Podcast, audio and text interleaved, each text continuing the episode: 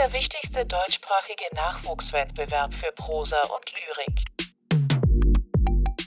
15 Minuten hat jede Teilnehmerin Zeit. Und alle Lesungen gibt es bei Litradio zum Nachhören. Da liegt also im regelrecht Beckett'scher Manier ein Mensch, genauer ein ehemaliger Landwirtschaftsbeauftragter im Krankenbett und spricht. Oder spricht eigentlich nicht, sondern gurgelt jeden Morgen, jeden Abend, täglich zweimal zwei Minuten, denn die Stimme hat ihm längst versagt. Beziehungsweise ist ihm lange schon versiegt aufgrund der von ihm 30 Jahre praktizierten Methode zur Reinigung des Rachenraums, die eben jenes gutturale, aus der tiefsten Tiefen Vorzeit dringende Geräusch erzeugt, das hörbar werden lässt, das Körper größtenteils aus Wasser sind und welches, wie es im Text des 1989 in Augsburg geborenen und in Niederösterreich lebenden Autors, Filmemachers und freien Kurators Patrick Holzapfel heißt, das Röcheln derer ist, die noch eine Wahl haben. Eine Wahl zwischen Schlucken und Spucken, zwischen Leben und Tod, zwischen Natur und Kultur, zwischen flüssig und fest. Und ließe sich von dieser Wahl ausgehen, zwar auch lang und trocken über Aggregatzustände, über die politische Dimension der Land- und Meerdifferenz und über Teveleitsche Dammbruch fürchtende Körperpanzer schreiben, über alles also, was, wie ich beim ersten Lesen seines Textes fast schon sicher war, als Theoriekonstrukt dem Autor hinlänglich bekannt sein mag, ist Patrick Holzapfels Erzählung Gurgelgeräusche eines sicher nicht. Und zwar ein sich rein mit Wassermetaphorik begnügender, trockener Text. Denn hier blubbert, brodelt, spritzt und geifert es ganz ordentlich in bester österreichischer Tradition über ein Thema, das nicht minder latent unsere Gegenwart durchdrängt, nämlich die Zerstörung der Natur sowie die Uneinsichtigkeit jener, die schuldtragend daran sind, ihr Beharren darauf, es nur gut gemeint zu haben, ja ihre Leugnung zu wissen, wie viel Wasser, sprich Natur, in ihnen selber eigentlich fließt, dass sie als Mensch sich doch so fest, so starr, beständig und solide vorkommen. Ein Text also ganz passend für die Gegenwart, für das Zeitalter der menschgemachten Klimakrise, doch um Deutung nicht noch weiter vorzugreifen, will ich das Gurgeln untersprechen, hier nun besser jenem überlassen, der das weitaus kunstfertiger zu Wege bringt. Ich freue mich auf die Lesung von Patrick Holzapfel. Danke.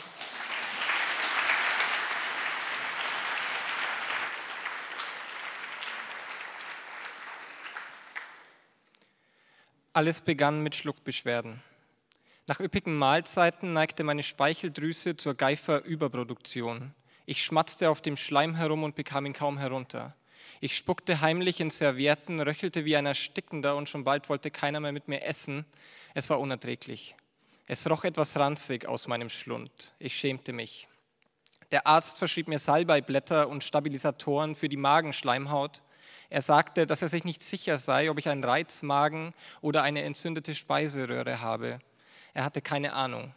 Dann verschrieb er mir eine Gurgelkur. Seitdem gurgle ich.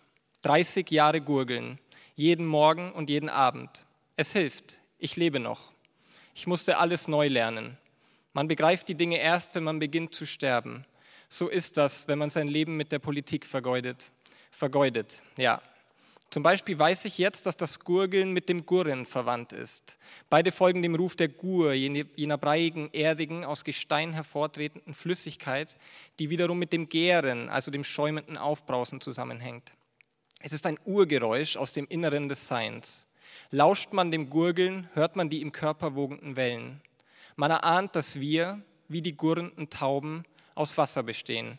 50 bis 80 Prozent, sagt die Wissenschaft. Es ist schwer zu verkraften, wie viel Wasser in uns fließt, da wir uns doch so fest vorkommen. Das G ist der tiefst liegende Buchstabe. Er klingt, als würde er uns in der Kehle stecken bleiben, als würde er uns direkt an die Gurgel gehen. Das G bringt uns aus uns selbst heraus um. Wer Stottern imitiert, nutzt das G. G, G, G.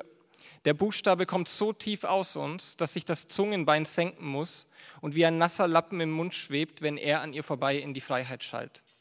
Das G ist die Gur des Körpers. Unsere Kehle ist ein alter Stein, aus dem dieser hilflose Laut fließt, wie eine letzte Erinnerung an den einstigen Zustand des Menschen. Ein flüssiger Zustand, aber bereits vertrocknet. Ein Nichtzustand. Wenn wir gurgeln, reißen wir durch die Zeit. Wir schaffen uns ab, wir gurgeln uns frei. Es darf nicht überraschen, dass die Geilheit, der Geschmack, die Grazie und Gott sich vom G weg öffnen. Es darf ebenso wenig überraschen, dass die Salivation mit der Salvation verwandt ist. Die Erlösung des Speichelflusses, das Schmelzen unserer inneren Gletscher, die herrliche Frühlingsluft eines speichelgereinigten Mundes. Ich habe das lange nicht mehr gefühlt. In mir bleibt alles stecken. Seit Jahren ist das so. Die Arbeit musste ich aufgeben. Es ziemt sich nicht zu gurgeln als Landwirtschaftsbeauftragter der Stadtregierung. Man kann nicht gurgeln in der Politik. Man hat zu schlucken. Ich habe viel geschluckt. Die Blicke misstrauischer Bauern, die Lügen bestechlicher Abgeordneter und vor allem meine eigene Moral, die habe ich tief in mir vergraben. Dafür haben sie mir heute Blumen ans Bett gestellt. Ich gurgle und blicke dabei auf weiße Colors. Sie sind eher blass als weiß. Hätten sie mir wenigstens Göcke Geranien oder Göcke Gladiolen gebracht. Gurgeln heißt nicht schlucken, aber auch nicht spucken. Es existiert, es exerziert in einer Dazwischenheit. Man weiß, dass wir aus dem Wasser stammen. Das hat man uns gesagt. Deshalb haben Embryos Kiemen.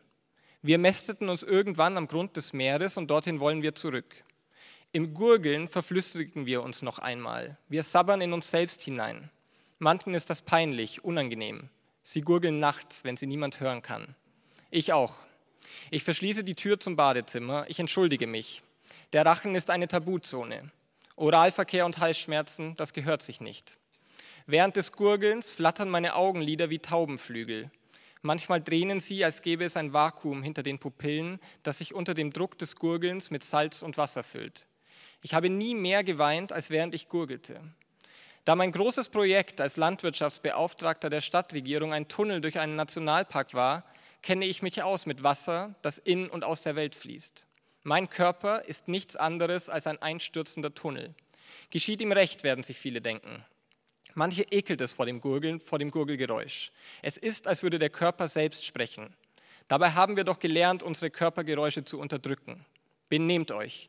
Furzen, Rülpsen, Schneuzen, Husten, Magenknurren, knackende Gelenke, Schmatzen, gegeneinander reibende Zähne und Gurgeln. Wir wollen doch nicht verraten, dass wir lebendig sind. Dieses brodelnde, nicht ganz trockene, nicht ganz feuchte Klopfen gegen die Halswand, das wir am liebsten vergessen. So ist das auch mit dem Sterben. Das Sterben vergessen wir, weil wir sonst nicht leben könnten. So habe ich das immer gesehen. Deshalb habe ich den Tunnel genehmigt, damit Menschen besser leben können. Zumindest habe ich mir das selbst so lange erzählt, bis ich es glauben konnte. Es fällt mir schwer zu schlucken, wenn ich daran denke, wie das Essen durch die Röhren transportiert wird. Alles wird plötzlich zäh wie versteinerte Lava, die Muskeln erschlaffen und die Nahrung vermischt sich mit der Luft. Ich könnte ersticken, ja, ich könnte jede Sekunde ersticken. Das Gurgeln ist das Röcheln derer, die noch eine Wahl haben. Jeder Schluckakt hemmt die Atmung im Mittel zwei Sekunden. Das passiert, damit wir uns nicht verschlucken. Den meisten Tieren geht es genauso. Wir atmen nicht, wenn wir schlucken.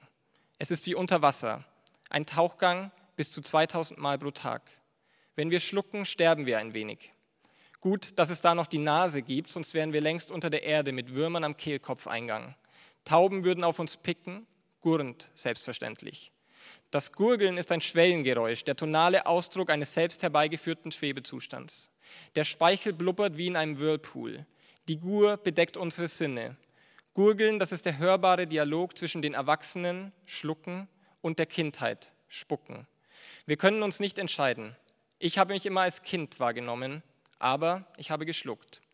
Wenn ich gurgle, fühle ich die Schuld. Ein konstanter Schluck auf.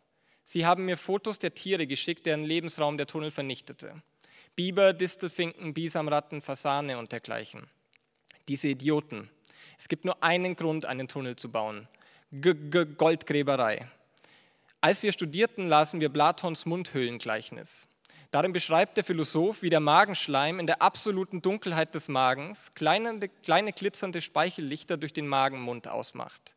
Das sind die vom Gurren, vom Gurgeln bewegten Muzine und Proteine, die von durch den geöffneten Mund dringenden Sonnenstrahlen beleuchtet werden und den ganzen Rachen in ein wundersam fluoreszierendes Lichtermeer verwandeln, ein wenig wie ein Quallenaquarium. Der Magenschleim sehe nun diese Lichter, so Platon, der sich dabei auf Sokrates bezieht, und erfahre von einer Welt außerhalb des Magens. So durchlebt der in uns aufsteigende Magenschleim, dieser gallige Ungustel des Alltags, wieder und wieder den evolutionären Weg, der bereits unsere Vorfahren, die Einzeller, vom dunklen Meeresgrund hinauf ins Licht der Erkenntnis führte. Eigentlich bestehen wir aus Höhlen und Tunneln. Der menschliche Körper ist ein Mosaik aus von durchlässigen Zäpfchen abgesperrten Höhlen. Ich habe viel Zeit nachzudenken, während ich täglich zweimal zwei Minuten gurgle, und ich bin zum Entschluss gekommen, dass der Mensch flüssig ist. Sein Drama ist, dass er das leugnet. Wir bauen uns ein, versiegeln die Böden, schieben uns in Schubladen, asphaltieren unsere Herzen nur aus einem Grund, damit wir nicht davonfließen. Die Menschheit erstickt. Das Gurgeln ist das Geräusch der Fische, die ertrinken. Der ganze Schall und Rauch, den wir unablässig produzieren, verheddert sich in unseren Kiemen und kitzelt unsere Gaumen, bis wir kotzen. Das Gurgeln kommt aus dem Lateinischen, Gurgulio, der Schlund, die Kehle, die Luftröhre. Es ist pure, Lautmalerei. Gargle, Gargouillet, Gürgliati, Gagarea, Gagarisal. Ich habe öfter gegurgelt, indem ich das vom Arzt verschriebene Extrakt in meinen Hals schüttete, während ich gleichzeitig das Wort Gurgeln in allen Sprachen sagte. Wenn man schnell genug spricht, rinnt das Wasser nicht in den Bauch, sondern man gurgelt, indem man spricht. Mehr noch als bloße Onomatopoeie wird das Wort so zur Handlung. Es klingt nicht nur wie das, was es bezeichnet, es ermöglicht das, was es bezeichnet. Wir gurgeln ständig und sprechen mit Wasser im Mund. Wir sagen nicht deutlich, was wir denken und halten bereits vom langen Schweigen getrübtes Wasser in unserem Hals. Ein Wasser, das sich immer weiter trübt, je länger wir es in unserem Hals gurgeln, statt es auszuspucken. So macht man Karriere in der Politik, das weiß ich. Dabei sagte, schon Sokrates, dass man den Speichel so weit wie möglich aus dem Mund werfen solle, weil er nichts nütze, wenn man ihn dort behalte, sondern auch noch weit eher schade. Bereits als Kind liebte ich es, mit Wasser im Mund zu sprechen. Die dadaistischen Entdeckungen der Kindheit. Das Brabbeln, Grabbeln, Gurgeln, Schnalzen, Pfeifen, Summen, Brummen, Kreischen, Glucksen.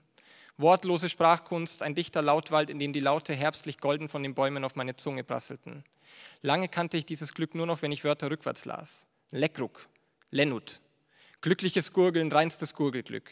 Nur Kinder gurgeln im Chor. Sie erzeugen einen absonderlichen Klangteppich aufgescheuchten, aus den Mundwinkeln rinnenden Wassers. Sie sagen, dass man wieder zum Kleinkind wird, wenn man stirbt. Ich sage, dass alles flüssig ist. Leider habe ich das erst jetzt verstanden. Nach zwölf Jahren Gurgeln hatte ich meine Stimme verloren. Etwas mit den Stimmbändern, sagte man mir. Das einzige Geräusch, das ich seither produziere, ist das Gurgelgeräusch und gelegentliches Stöhnen vor Schmerz oder Lust. Ich lebe stumm, obwohl Speichel durch mich fließt. Ich kann spüren, dass meine Wörter an jener Schwelle hängen bleiben, an der gegurgelt wird. G, g, g. Oft träume ich, dass mir meine Spucke im Rachen hängen bleibt. Ein schrecklicher Albtraum, schlimmer als Ertrinken, weil ich mich nicht bewegen kann. Wenn man gurgelt, kann man nicht springen oder sprechen oder küssen. Man lebt nicht mehr, wenn man gurgelt. Man schwebt zwischen Leben und Tod in einer absoluten Ausgeliefertheit. Wenn jemand einen Gurgelnden angreift, ist der Gurgelnde wehrlos. Als wir den Tunnel einweihten, hat mich jemand aus der Menge angespuckt. Ich habe kurz gewartet, bevor ich mir die Flüssigkeit aus dem linken Auge wischte. Sie war warm und zäh und ich sah durch sie hindurch wie durch ein Glas. Ich habe gelernt, mich zu rechtfertigen. Der Tunnel, der Tunnel, wir brauchen den Tunnel. Sie brauchen den Tunnel, alles muss in der Balance bleiben. Heute denke ich manchmal, während ich gurkle, dass es ein Fehler war. Ich hätte die Wege abwürgen sollen. Aber das würde ich nicht zugeben, nicht solange ich noch gurkle. Die Alten müssen öfter gurgeln als die Jungen. Manchmal sitzen wir beim Arzt, wir Alten, um zu gurgeln. Der Arzt kann bestimmt hören, wie lange wir noch gurgeln, bevor wir sterben. Er lässt sich nichts anmerken, spürt wahrscheinlich selbst ein leichtes Kratzen im Hals. Gurgeln ist ein Geräusch der Hygiene- und Sterbeindustrie. Mundwasser, Speiseöle und Kochsalz. Wer gurgelt, weiß, dass der Tod nicht fern ist.